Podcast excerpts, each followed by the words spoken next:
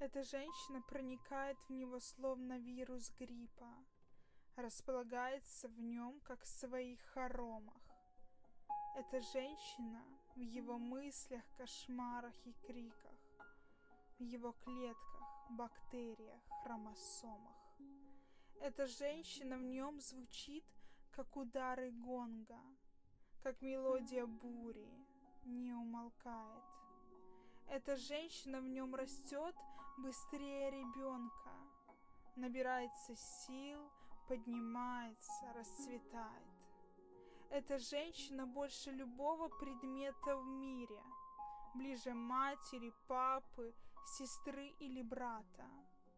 Эта женщина не помещается в его квартире, но теряется в складках его халата. Эта женщина плачет, скандалит, не разбирается в спорте, тратит деньги, ужасно готовит. Эта женщина течет по его аорте. Упаси ее, Боже, где-то остановиться.